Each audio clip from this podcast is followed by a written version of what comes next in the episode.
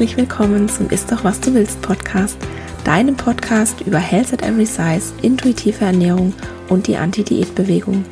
Mein Name ist Dr. Anthony Post, ich bin Ernährungswissenschaftlerin und Wissenschaftsjournalistin und ich weiß aus eigener Erfahrung, wie schädlich Diäten für Körper, Geist und Seele sind. Falls auch du deine Diätmentalität, den Kontrollzwang und die Körperscham hinter dir lassen und ein glücklicheres, zufriedeneres und gesünderes Leben führen willst, dann bist du hier goldrichtig. In diesem Podcast geht es nämlich nicht um das Abnehmen oder um Diäten, sondern darum, was du ganz unabhängig von deinem Gewicht hier und jetzt für deine Gesundheit und dein Wohlbefinden tun kannst und wie du endlich Frieden mit dem Essen und deinem Körper schließt. Ich finde es ganz wunderbar, dass du hier bist.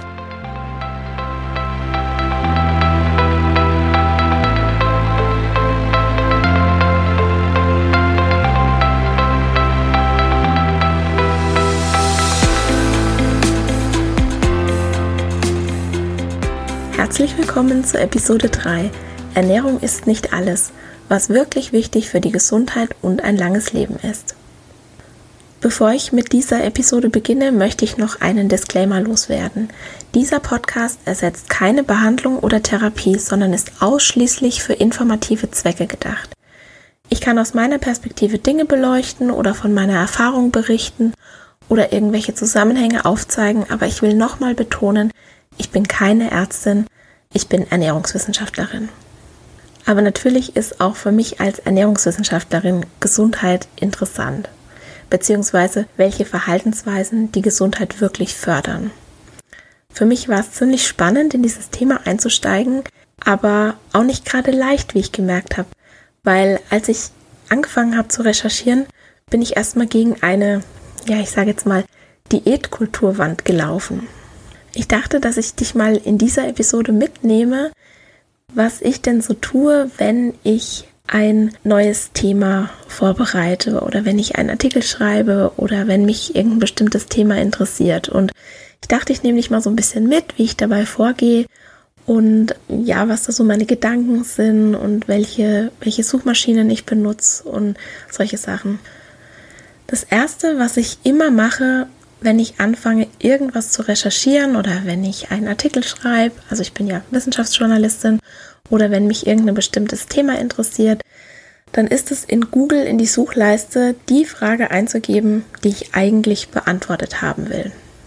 Und so habe ich das auch diesmal gemacht, als ich diese Episode vorbereitet habe. Ich habe eingegeben, was macht wirklich gesund? Und dann habe ich mir erstmal gedacht, uff, denn so gut wie alle der ersten 100 Treffer oder so hatten ausschließlich mit Ernährung zu tun. Da stand dann Lebensmittel, was wirklich gesund und schlank macht oder Ernährungsmythen, was ist wirklich gesund oder Ernährung, die Basis für ein gesundes Leben. Und dann war da noch meine Lieblingsheadline, die ich leider viel zu oft lesen muss. Wie sie sich schlank, schön und gesund essen. Schlank, schön und gesund. Ständig lese ich diese drei Begriffe und meistens zusammen. Früher habe ich das auch geglaubt, dass man eben schlank sein muss, um gesund zu sein. Und falls du das auch noch denkst oder falls du dir nicht ganz sicher bist, was du denken sollst oder willst oder tust, dann empfehle ich dir nochmal die Episode 1 aus dem Ist doch was du willst Podcast. In der rede ich über den Mythos von Gesundheit und Gewicht und warum man eben nicht von dem einen auf das andere schließen kann. Früher habe ich also geglaubt, dass gesund und schlank zusammengehört. Und ich dachte, dass Ernährung das wichtigste Tool ist, um Gesundheit und eine schlanke Figur zu erreichen. Ich habe es ja in der Intro-Episode schon gesagt, ich war davon so überzeugt, ja, fast besessen davon, wie wichtig Ernährung ist, dass ich sogar Ernährungswissenschaften studiert habe. Ich dachte, Ernährung ist der Schlüssel zu allem.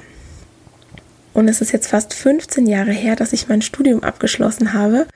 Und ich kann dir sagen, mein Studium hat mir nicht dabei geholfen, meine Probleme rund ums Essen und um meinen Körper zu lösen, wie ich mir das erhofft hatte. Ganz im Gegenteil, mein Studium hat mich einfach noch viel mehr in essgestörte Verhaltensweisen und auch in die Diätkultur reingeritten. Plötzlich war ich nämlich umringt von hauptsächlich Frauen, Also wir hatten eine Männerquote von 10 Prozent und ähm, wir hatten eine Numerus Clausus und es wurden zu meiner Zeit 32 Personen für diesen Studiengang zugelassen. Und das heißt, bei 10% Männerquote hatten wir genau einen Mann. Und ja, das war halt so ein Hühnerhaufen. Und die ganzen Frauen, die hatten genau dieselben Probleme wie ich. Also Essen war für uns alle ein sehr, sehr großes Thema. Und damit meine ich, dass wir wahrscheinlich alle oder fast alle zu irgendeinem Grade essgestört waren. Und ja, in diesem Hühnerhaufen ging es halt so, da war das ja fast schon ein Sport, wer am gesündesten ist, wer am wenigsten ist, wer den neuesten Ernährungstrend entdeckt und natürlich vor allem auch, wer am schlankesten ist. Ich war damals schon eine der dicksten im Studium, vielleicht sogar die dickste. Und ich habe ja gesagt, dass ich hier im Podcast wenige Zahlen nennen will, aber ich habe mich trotzdem jetzt dafür entschieden, eine Zahl mit dir zu teilen, weil ich dir damit, glaube ich, am besten verdeutlichen kann, in was für einem Umfeld mein Studium abgelaufen ist oder welches Umfeld oder in welchem Umfeld ich in meinem Studium war. Und zwar, ich möchte meine Kleidergröße sagen. Wie gesagt, ich war damals schon eine der dicksten, vielleicht die dickste im Studium und ich hatte Kleidergröße 38. Und es war bloß keine 36, weil ich obenrum einfach immer eine Nummer größer gebraucht habe und ja, auch noch brauche. Also ich hatte also für mich jetzt damals diese Mini-Größe, habe mich aber super dick gefühlt und ich habe gehungert und ich habe wie eine Irre Sport gemacht, weil ich mich eben so dick gefühlt habe und weil ich auch wirklich die dickste war von allen den Ernährungswissenschaftlerinnen. Und ich habe auch wirklich von allen Seiten gehört, ich muss mich mehr anstrengen und wenn ich ein bisschen weniger esse und mich ein bisschen mehr bewege, dann könnte ich viel schlanker sein. Und es gab sogar einmal eine Gastdozentin, die hat mir wirklich ins Gesicht gesagt, ich sollte doch noch ein bisschen abnehmen, bevor ich mit dem Studium fertig bin, damit ich unsere Berufsgruppe auch adäquat vertreten kann. Also ich sah in deren Augen aus oder nicht aus wie eine richtige Ernährungswissenschaftlerin. Und das Schlimme ist, ich habe das auch so gesehen. Also ich habe auch alles getan, um diesem Klischee einer Ernährungswissenschaftlerin, wie ich das mittlerweile gerne nenne, zu entsprechen. In meiner Kindheit und in meiner Jugend, da habe ich diese Diätkulturbotschaft, ich sage jetzt mal so nebenbei erfahren, einfach weil ich in der Gesellschaft lebe, in der wir nun mal leben und weil mein Umfeld Diät gemacht habe. Also alle Frauen in meinem Umfeld waren mehr oder weniger auf Diät oder zumindest war ihnen ihr Körper sehr, sehr wichtig. Das habe ich einfach so nebenbei erlebt. Im Studium aber wurde mir die Diätkultur aktiv vermittelt. Da wurde zum Beispiel Essen in gut und schlecht eingeteilt und da wurde ständig diese Verknüpfung zwischen Gesundheit und Gewicht hergestellt und und natürlich wurde das Schlanksein idealisiert und es waren alles gestandene Professoren, die meisten waren wirklich tolle Redner, aber ich habe ja im Prinzip alle bewundert und ich habe denen allen geglaubt.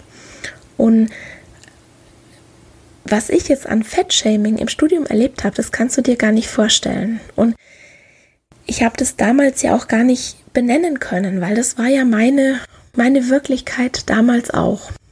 Und ich habe beispielsweise ein Praktikum noch im Grundstudium in einer Sportklinik gemacht und ich habe wirklich monatelang dafür trainiert, weil ich so Angst hatte, dass ich neben den ganzen Trainern und den Sportstudenten dort die unsportliche, dicke Ernährungswissenschaftlerin bin. Und als ich dann zu diesem Praktikum gegangen bin, war ich so trainiert wie noch nie und ich habe so wenig gewogen wie noch nie in meinem ganzen Erwachsenenleben. Und ich bin dann dort komplett durchgecheckt worden mit Körperfettanalyse und allem Pipapo und ich hatte einwandfreie Werte, also mein Fettanteil, mein Gewicht, meine Blutwerte. Das lag alles im von der Diätkultur vorgegebenen, in Anführungszeichen, Idealbereich.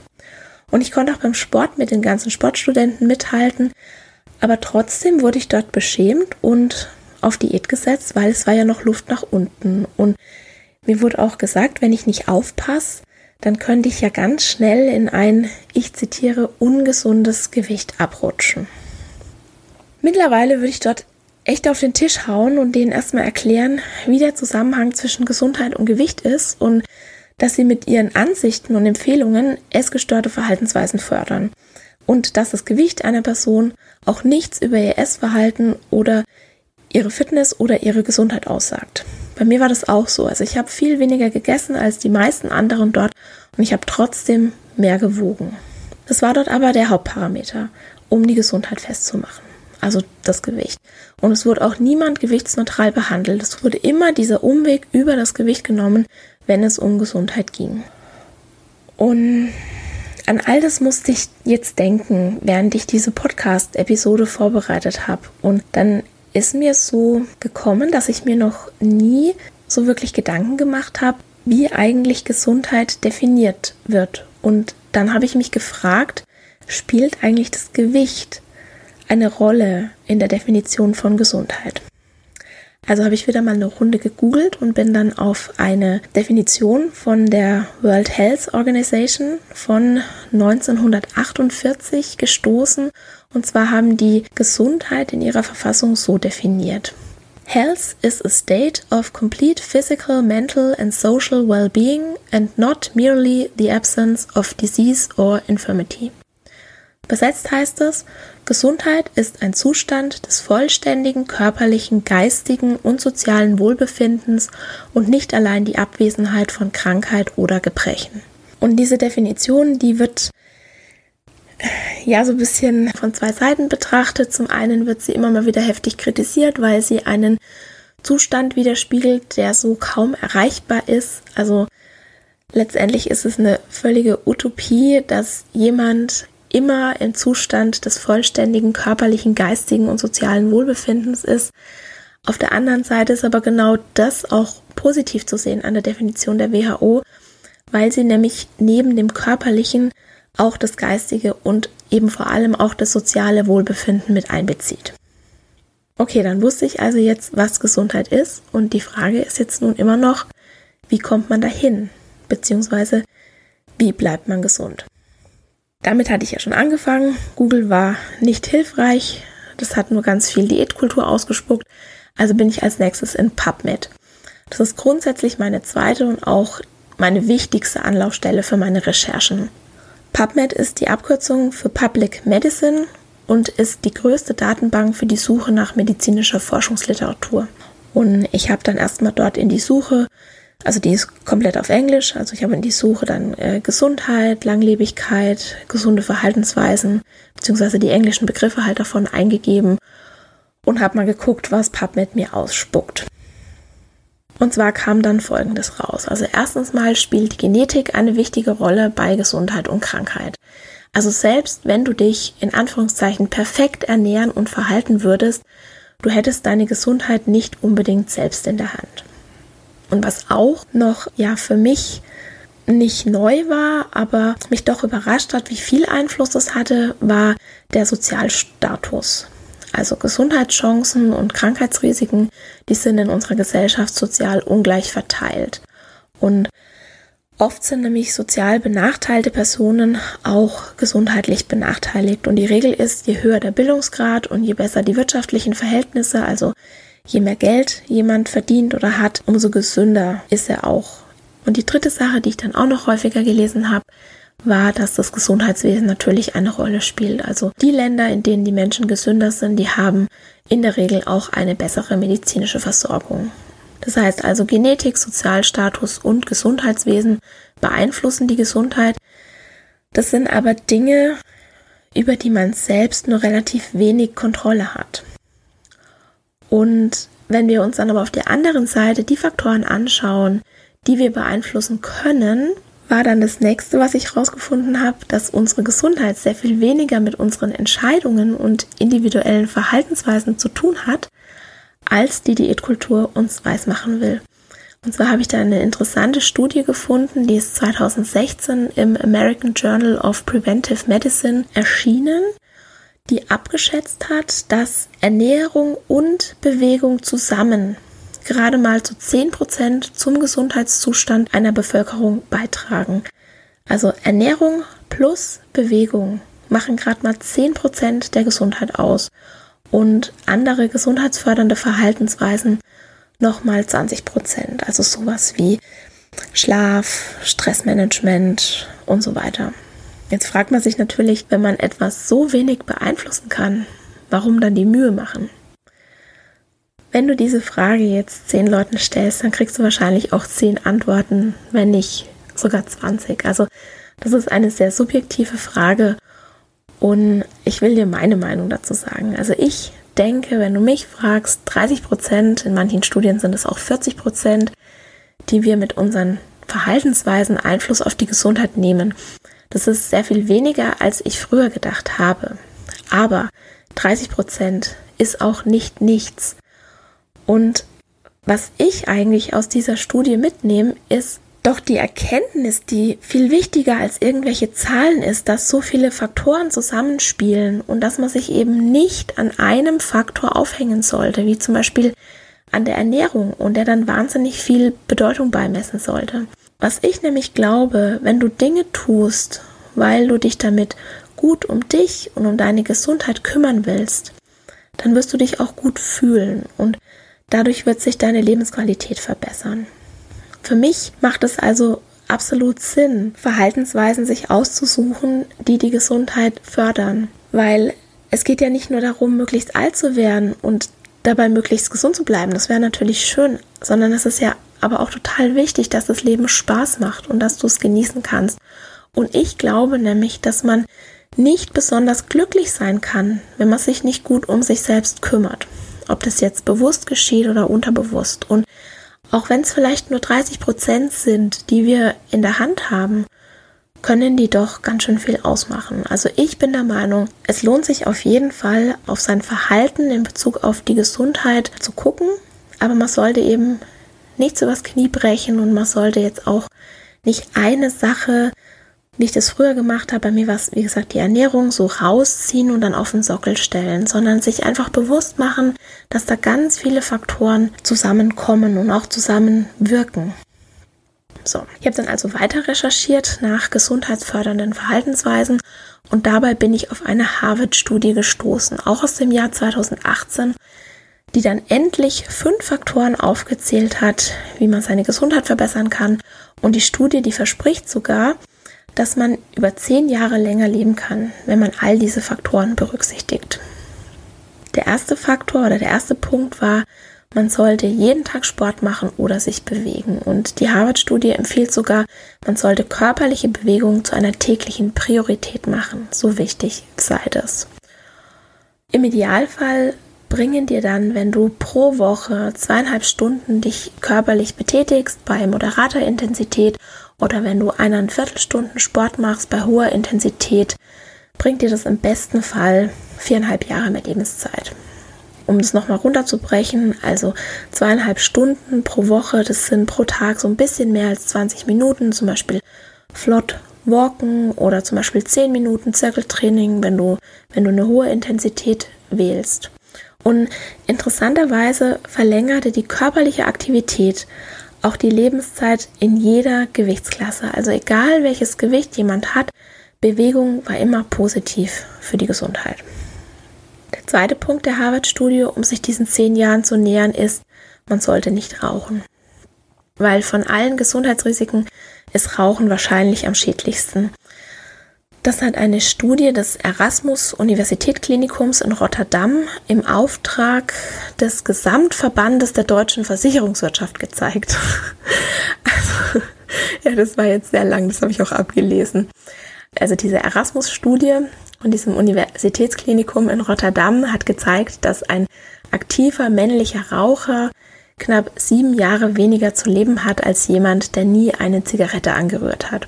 Bei Frauen beträgt der Unterschied fast sechs Jahre. Also eine Frau, die nie geraucht hat, lebt statistisch gesehen sechs Jahre länger als eine Frau, die aktiv raucht. Und was diese Erasmus-Studie auch gezeigt hat, starke Trinker, also die mehr oder definiert sind als ähm, Menschen, die mehr als 45 Gramm reinen Alkohol pro Tag konsumieren, die leben bis zu drei Jahre kürzer und genau das sagt auch die Harvard-Studie. Man sollte seinen Alkoholkonsum gering halten. Die reden von moderat trinken und das heißt dabei, dass Männer nicht mehr als 17 Gramm reinen Alkohol pro Tag zu sich nehmen sollten. Also das entspricht etwa einem kleinen Bier pro Tag oder einem kleinen Glas Wein. Und Frauen sollten nach der Empfehlung der Bundeszentrale für gesundheitliche Aufklärung höchstens 10 Gramm reinen Alkohol pro Tag trinken. Also für sie ist es fast die Hälfte weniger.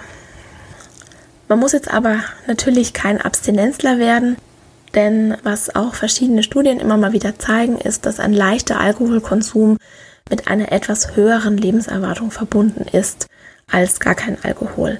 Aber wie gesagt, das sind auch alles wieder nur Beobachtungsstudien, die liefern Hinweise und keine Ursache-Wirkungsbeziehungen. Also nur weil jetzt solche Studien das zeigen, ist es natürlich kein Grund, jemanden, der nicht trinkt, zu raten, damit anzufangen.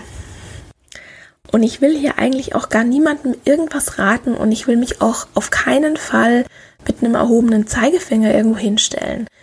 Es geht hier wirklich nur darum, dass ich dir aufzeigen will, was du machen kannst, um deine Wahrscheinlichkeit zu erhöhen, etwas länger und etwas gesünder zu leben. Also niemand ist moralisch verpflichtet dazu, seine Gesundheit in den Mittelpunkt seines Lebens zu stellen. Und selbst wenn das jemand macht, ist es dann immer noch die Frage, ob das auch wirklich klappt, wie man sich das vorstellt. Beispielsweise, wenn jetzt jemand gar nicht mehr trinkt, um sein Leben zu verlängern und sich dafür dann aber sozial isoliert und nicht mehr ausgeht oder sich mit Freunden nicht mehr trifft, ist es halt die Frage, ob er sich dann damit einen Gefallen tut.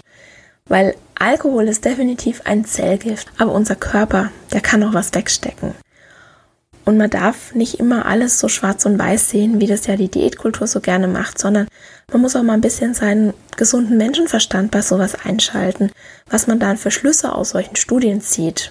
Und ich habe es ja gerade schon gesagt, es sind oft nur Beobachtungsstudien und die liefern Hinweise über mögliche Zusammenhänge, aber die zeigen keine Ursache-Wirkungsbeziehungen auf. Es ist also ein reiner Hinweis, dass jemand, der sich mehr bewegt, länger leben könnte und dass jemand, der nicht raucht, länger leben könnte. Oder dass jemand, der nicht so viel trinkt, länger leben könnte. Und dann kam ich zu Punkt 4 und 5 der Studie. Und die waren dann leider Diätkultur pur. Die beiden Punkte waren nämlich viertens eine gesunde Ernährungsweise einhalten und fünften ein in Anführungszeichen gesundes Gewicht haben. Und zwar haben das die Harvard-Wissenschaftler definiert als BMI zwischen 18,5 und 25. Und es kam wieder dieser typische Satz, ja, das ist ja echt eine große Spanne und es kann jeder schaffen. Blech. Ja, früher hätte ich das einfach so geglaubt, weil, hey, die Studie, die ist ja schließlich aus Harvard, das ist eine Elite-Universität mit Top-Wissenschaftlern. Mittlerweile bin ich aber sensibilisiert dafür, was in solchen Studien wirklich an Diätmentalität drinsteckt. Und ich weiß, dass eben auch diese Top-Wissenschaftler an den Top-Universitäten in der Diätkultur aufgewachsen sind. Also hinterfrage ich solche Studien mittlerweile ganz anders. Wir haben da zwar jetzt Punkt 4 und 5, eine gesunde Ernährungsweise und ein gesundes Gewicht einhalten und haben, aber das glaube ich jetzt erstmal gar nicht so auf Anhieb, weil Mittlerweile frage ich mich nämlich, warum wir überhaupt glauben, was wir glauben. Also warum glauben wir, dass uns eine in Anführungszeichen richtige Ernährung und ein schlanker Körper gesund machen oder gesund halten? Jetzt mal ganz unter uns. Selbst wenn wir diese fünf Punkte dieser Studie perfekt einhalten würden, also uns regelmäßig bewegen, nicht rauchen, nicht so viel trinken und eine was die Diätkultur als gesunde Ernährung bezeichnet, einhalten. Also das wäre in der Regel dann viel Gemüse und Obst, frische und natürliche Lebensmittel, wenig Fastfood, wenig Zucker. Das ist ja so dieser typische Standard, den uns die Diätkultur immer wieder weismachen will, wie wir uns zu ernähren haben. Und wenn wir dann möglichst noch eine schlanke Figur haben, dann ist das noch lang keine Garantie, dass wir auch wirklich zehn Jahre länger leben. Weil wenn wir nämlich einfach nur mit Scheuklappen diese fünf Punkte umsetzen, ohne auf das große Ganze zu schauen, dann können wir echt ganz schön ins Fettnäpfchen treten. Ich versuche das mal zu erklären und dafür müssen wir uns aber die Harvard-Studie nochmal genauer anschauen und gucken, wie die auf diese Daten gekommen sind. Und zwar ist es folgendermaßen passiert. Die Wissenschaftler aus Harvard haben sich zwei Studien zur Hand genommen, die schon abgeschlossen sind. Zum einen war das die Nurses Health Study, die von 1980 bis 2014 lief. Und in dieser Studie wurden verheiratete Krankenschwestern zwischen 25 und 55 Jahren über einen längeren Zeitraum begleitet und die wurden regelmäßig befragt mittels Gesundheitsfragebögen. Das war alles alle vier Jahre. Und dann wurden noch alle zwei Jahre Gesundheitsdaten erhoben.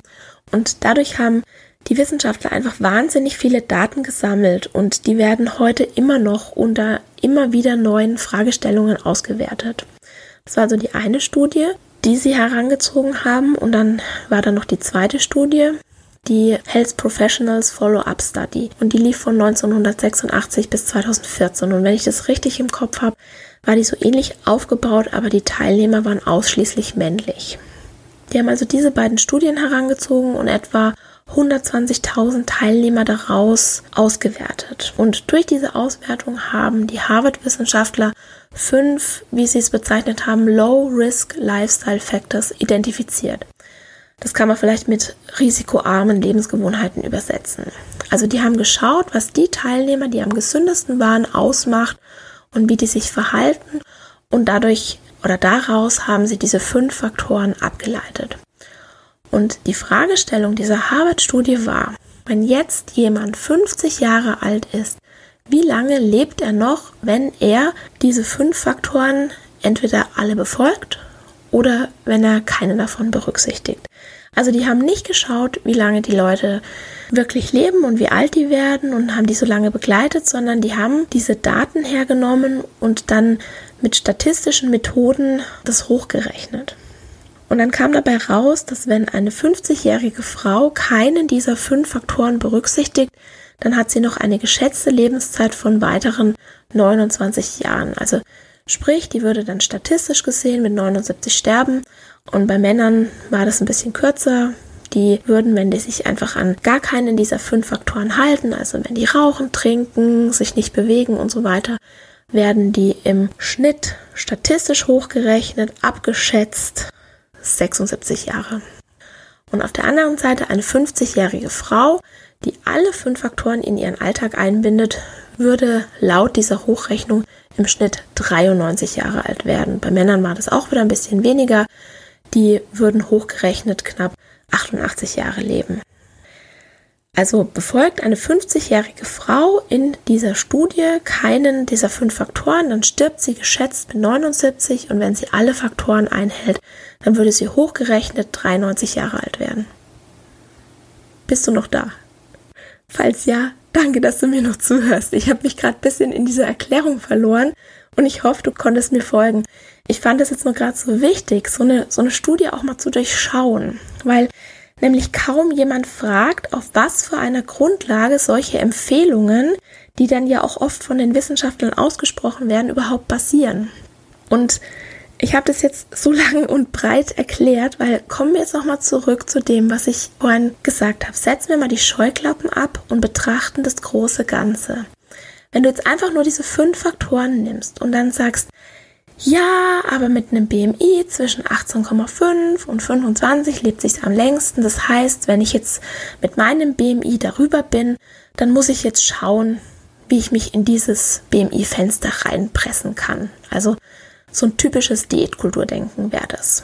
Wenn das jetzt aber dazu führt, dass du mit allen Mitteln versuchst abzunehmen und deine Gedanken den ganzen Tag nur noch darum kreisen, was gesunde Ernährung ist und was du am besten isst oder du auf Lebensmittel oder ganze Lebensmittelgruppen verzichtest, um alles in Anführungszeichen richtig zu machen oder wenn du dich schuldig fühlst und fertig machst, wenn du in Anführungszeichen was Falsches gegessen hast oder wenn du Essenseinladungen ausschlägst, weil dann das Essen dort nicht in deinen Plan passt oder wenn du dann nicht mehr auf irgendwelche Feiern gehst, dann ist das nicht gesund. Auch wenn du mit deinem BMI in diesem empfohlenen Fenster liegst und auch sonst alles in Anführungszeichen richtig machst. Oder wenn du zum Beispiel aufhörst, Sport aus dem Grund zu treiben, dass er dir Spaß macht und die Bewegung dann Mittel zum Zweck wird, um Kalorien zu verbrennen oder wenn du dir mit Bewegung anfängst, Essen in Anführungszeichen zu verdienen. Also niemand muss sich Essen verdienen übrigens. Egal, was du heute gegessen hast, was du gestern gegessen hast, was du letzte Woche gegessen hast, du hast immer verdient zu essen. Und zwar, was du möchtest, wann du möchtest und wie viel du möchtest. Wenn du jetzt Sport dazu nutzt, dir Essen zu verdienen oder wenn du den Sport dazu benutzt, um negative Gedanken rund ums Essen oder eine bedrückende Stimmungslage zu regulieren, dann ist das nicht gesund und vielleicht vermutest du schon, worauf ich hinaus will. Es gibt Menschen, die genau diese fünf Kriterien der Harvard-Studie perfekt erfüllen, aber ganz sicher nicht zehn Jahre länger leben, sondern statistisch gesehen eher zehn Jahre früher sterben, weil sie eine Essstörung haben. Gerade bei der Ernährung und beim Lebensstil ist einfach nichts schwarz-weiß, sondern das ist furchtbar komplex und wir versuchen da Zusammenhänge zu finden und zu verstehen und es ist einfach nur schwierig. Und natürlich will ich jetzt nicht damit sagen, dass du gleich eine Essstörung hast, nur weil du dich mal mit Sport aus einem Stimmungstief rausholst oder du dir Gedanken darüber machst, was du essen willst oder was du für deine Familie kochen willst oder du hast auch keine Essstörung, weil du gern Gemüse isst. Was ich damit sagen will, ist, dass du dich in Anführungszeichen perfekt ernähren kannst oder optimal Sport treiben kannst, wenn es dir nicht damit gut geht, wenn das für dich eine Qual oder ein Zwang ist, dann wird dich das nicht gesund machen, sondern eher im Gegenteil. Und dann kannst du diese fünf Faktoren noch so perfekt leben. Besser, schöner, leistungsfähiger. Wir haben so einen Druck zur Selbstoptimierung und immer diese Deadlines im Nacken, das Handy in der Hand, das piept laufend und wir sind einfach dieser ständigen Reizüberflutung ausgesetzt und ja, wir setzen uns auch der selbst aktiv aus. Also ich weiß da wirklich von was ich rede, weil das ist auch ein Riesenthema bei mir. Immer diese Leistung bringen, anstatt einfach mal gar nichts zu machen und am besten noch mit Leerlauf im Kopf. Also auch mir fällt es ganz furchtbar schwer. Und dass das heutige Leben kaum noch Pausen kennt, das hat einen wirklich negativen Einfluss auf unsere geistige Gesundheit. Und was den meisten von uns und ja auch mir oft nicht so richtig bewusst ist, ist, dass unsere geistige Gesundheit einen riesengroßen Einfluss auch auf unsere körperliche Gesundheit hat. Mal ganz abgesehen davon, dass sowieso seelische Leiden und Befindlichkeitsstörungen, also wie Burnout oder Angststörungen, immer mehr zunehmen. Daher ist es einfach umso wichtiger, dass wir uns gut selbst um uns kümmern. Also Stichwort Selbstmitgefühl und Selbstfürsorge. Und vor allem, dass wir keine selbstverletzenden Verhaltensweisen in unser Leben holen. Und wenn ich selbstverletzende Verhaltensweisen sage, dann meine ich eine Diät. Wenn wir nämlich Diät halten, ist es ja nicht nichts anderes als eine sozial akzeptierte Essstörung, mit der wir gegen unseren Körper kämpfen. Und ich könnte jetzt noch tausend Studien zitieren, PubMed ist voll davon, aber ich glaube nicht, dass uns das weiterbringt. Weil wenn du bisher gehört hast, möchtest du wahrscheinlich ja immer noch wissen, was uns wirklich gesund macht, was du tun kannst für deine Gesundheit, wenn du jetzt keine Diät mehr machst. Und daher habe ich mich entschieden, um dir das mal ganz ja, anschaulich zu zeigen, dass wir uns mal die Regionen der Erde anschauen, in der die Menschen nicht nur überdurchschnittlich alt werden, sondern das auch bei bester Gesundheit. Wahrscheinlich haben die natürlich eine gute Genetik und ein bisschen Glück und bestimmt werden bei denen auch aus irgendeinem Grund Umweltfaktoren und Lebensgewohnheiten optimal zusammentreffen. Aber irgendwas müssen die ja auch richtig machen, zusätzlich, um so alt zu werden, oder? Was sind es also für Regionen? Vielleicht hast du schon mal von der Insel der Hundertjährigen gehört. So wird die japanische Insel Okinawa genannt und die gehört zu den fünf sogenannten Blue Zones. Neben Okinawa ist es noch die griechische Insel Ikaria, die Region Ogliastra auf Sardinien, die Halbinsel Nicoya in Costa Rica und die Kleinstadt Loma Linda in Kalifornien. Genauer gesagt, die Mitglieder der christlichen Glaubensgemeinschaft der siebenten Tagsadventisten dort, von denen eben sehr viele in Loma Linda leben. Und jetzt fragst du dich bestimmt, was diese Regionen gemeinsam haben, denn auf den ersten Blick sieht man eigentlich ja nur Gegensätze. Also die geografische Lage ist völlig verschieden, die sind über die ganze Welt verteilt. Die Blue Zones, die befinden sich in unterschiedlichen Klimazonen und die Menschen ernähren sich da logischerweise auch total anders. Also jemand, der in Japan lebt, der wird nicht das gleiche essen wie jemand, der zum Beispiel in Sardinien lebt, weil ja die Grundnahrungsmittel völlig verschieden sind. Auf den zweiten Blick gibt es aber wirklich eindeutige Parallelen in der Lebensweise. Und zwar, die Menschen in den Blue Zones, die bewegen sich moderat, aber regelmäßig und oft auch mit einer Mischung aus Kraft und Ausdauer. Die Männer zum Beispiel in Sardinien, die sind zum Beispiel Schafhirten. Und die sind nicht nur lange unterwegs den ganzen Tag, sondern die laufen auch ständig den Berg hoch und runter. Und die Menschen in den Blue Zones, die sehen auch alle eine Sinnhaftigkeit in ihrem Leben. Die Japaner nennen das Ikigai. Also für sie ist wichtiger als der materielle Erfolg, dass sie ihre Berufung finden und die auch bis ins hohe Alter ausleben. Als dritte Gemeinsamkeit in den Blue Zones ist, dass die Menschen ein effektives Stressmanagement haben und sie sorgen auch für ausreichend Schlaf, regelmäßige Pausen, Entspannung und Ausgleich. Wir hatten es ja vorhin von der Reizüberflutung. Also für mich ist es schwierig, ausreichend zu schlafen und regelmäßig Pausen zu machen, weil ich einfach ja nicht so ein Typ bin. Also ich bin einfach der Typ, ich kann immer irgendwas machen und ich mache auch immer irgendwas. Und ich muss mir wirklich diese Pausen bewusst setzen. Und bei mir ist es auch so, wenn ich dann einfach ähm, viel Stress habe, das kann ähm, beruflicher Stress sein oder es kann Freizeitstress sein, dann schlafe ich in der Regel auch weniger. Und dann ist es so eine Negativspirale. Ich, ich bin dann weniger belastbar, ich bin dann leichter gereizt, ich bin müder, ich habe vielleicht Kopfweh. Also ich merke das sofort, wenn in meinem Leben eine Situation ist, wo es stressiger ist, weil ich dann einfach weniger schlaf und mir das ganz schwer fällt, diese Pausen mir zu nehmen. Und ich arbeite da auch wirklich ganz, ganz arg dran. Die vierte Gemeinsamkeit, die die Bewohner in den Blue Zones haben, die gehören alle einer religiösen oder spirituellen Gemeinschaft an und die haben ein ausgeprägtes Sozialleben und enge familiäre Bindungen und auch ein großes soziales Netzwerk, von dem sie unterstützt werden. Und was ich auch ganz wichtig finde, ist, dass ältere Menschen in den Blue Zones auch eine wichtige Stütze der Gesellschaft sind. Also sie erfüllen in der Gesellschaft eine gleichwertige Funktion wie alle anderen Generationen. Also die alten Menschen in den Blue Zones, die werden nicht aufs Abstellgleis geparkt, sondern die werden wirklich noch gebraucht. So, und dann kommen wir zur Ernährung, weil tatsächlich ernähren sich die Bewohner in den Blue Zones auf eine gewisse Weise auch ähnlich, selbst wenn sie nicht dieselben Grundnahrungsmittel haben. Die ernähren sich ausgewogen und abwechslungsreich, aber nicht übermäßig und die Japaner nennen das Hari Hachibu. Also fülle deinen Magen nur zu 80 Prozent und hör auf zu essen, bevor du voll bist. Die trinken alle nur mäßig Alkohol, obwohl in manchen Blue Zones auch Alkohol wirklich ein täglicher Bestandteil des Lebens ist. Und alle essen eine überwiegend pflanzliche Kost, also wenig Fisch und Fleisch, nur zu besonderen Anlässen. Aber bei ihnen ist auch nichts verboten, also da werden keine Lebensmittelgruppen oder so gestrichen. In den Blue Zones macht niemand Diät.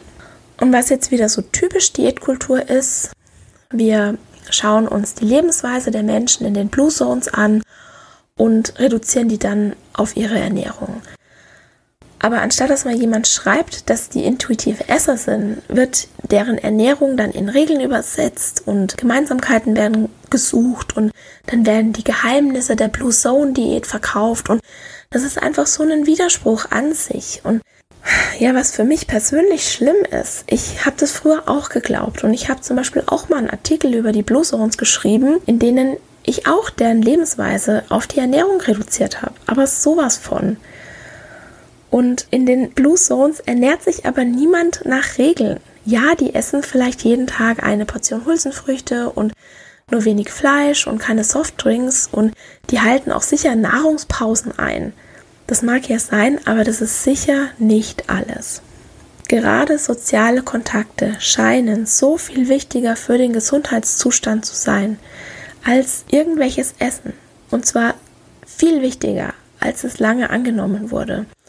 Und dadurch kann ich eigentlich schon wieder einen Punkt auf meiner Liste hinzufügen, warum es mich nicht wundert, dass dicke Menschen statistisch gesehen kränker sind. Weil dicke Menschen ausgegrenzt werden. Und Diskriminierung und Stigmatisierung, das ist jetzt auch mal wieder so das glatte Gegenteil von sozialer Integration. Eine Sache, die meiner Meinung nach wirklich kollektiv gesundheitsfördernd sein sollte, ist an der Diätmentalität und der Fettphobie in unserer Gesellschaft zu arbeiten. Und was, glaube ich, auch sehr, sehr wichtig ist, ist, dass wir uns in der Anti-Diät-Bewegung nicht von der Diätkultur unterwandern lassen. Und ich habe gerade das Gefühl, dass es immer mehr passiert.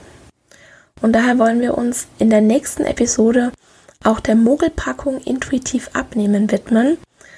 Und du wirst auf jeden Fall erfahren, wie du eine Diät erkennst, die sich als intuitive Ernährung tarnt. Evelyn Triboli ist ja zusammen mit Elise Resch die Erfinderin der intuitiven Ernährung. Also die haben diese zehn Prinzipien formuliert. Also natürlich haben die die intuitive Ernährung nicht erfunden, weil wir kommen alle auf die Welt und ernähren uns intuitiv. Die Diätkultur, die trainiert uns das nur ab, aber die haben diese zehn Prinzipien erfunden der intuitiven Ernährung, wie man wieder aus einer Diät oder einem gezügelten Essverhalten in dieses intuitive Ernährungsverhalten reinkommt. Und wenn dir jemand mit intuitiver Ernährung eine Gewichtsabnahme verspricht, dann sagt Evelyn Tripoli, run, lauf, das ist unethisch. Und darüber werde ich nächste Woche reden und ich freue mich da schon sehr darauf und ich hoffe, du bist dann auch wieder dabei. Und das war's für heute. Ich danke dir von Herzen fürs Zuhören und hoffe, dass dir die Episode gefallen hat und dass du ganz viel für dich mitnehmen konntest. Falls du denkst, dass es da draußen vielleicht jemanden gibt, dem der Podcast auch gefallen könnte, dann freue ich mich, wenn du dieser Person davon erzählst oder ihr am besten den Link zum Podcast einfach weiterschickst. Vielleicht magst du dir auch die Zeit nehmen, bei Instagram at Dr. Anthony Post vorbeizuschauen und unter dem Post zur heutigen Folge mit uns teilen, was für dich die wertvollste Erkenntnis war. Ich freue mich immer von dir zu hören und gerne kannst du bei Instagram auch all deine Fragen loswerden, falls irgendetwas offen geblieben ist. Auch ich habe meine täglichen Herausforderungen mit der intuitiven Ernährung und mit Health at Every Size, aber es wird Tag für Tag leichter. Ich verspreche dir, wenn du dich darauf einlässt, wirst du dich bald sehr viel freier fühlen, als du jemals für möglich gehalten hast. Und um dir den Einstieg in ein diätfreies Leben ein bisschen leichter zu machen, habe ich einen kostenlosen Audiokurs für dich erstellt, der heißt Wie werde ich meine Diätmentalität los in fünf Tagen? Du kannst ihn dir auf meiner Homepage runterladen www.antonipost.de oder schau einfach in die Show Notes, da findest du alle wichtigen Links. Der erste Schritt in dein neues Leben ist, die Diätmentalität in Frage zu stellen und zu begreifen, dass dir Diäten niemals das geben werden, wonach du dich eigentlich sehnst. In diesem Sinne, isst doch was du willst und alles Liebe, deine Antonie.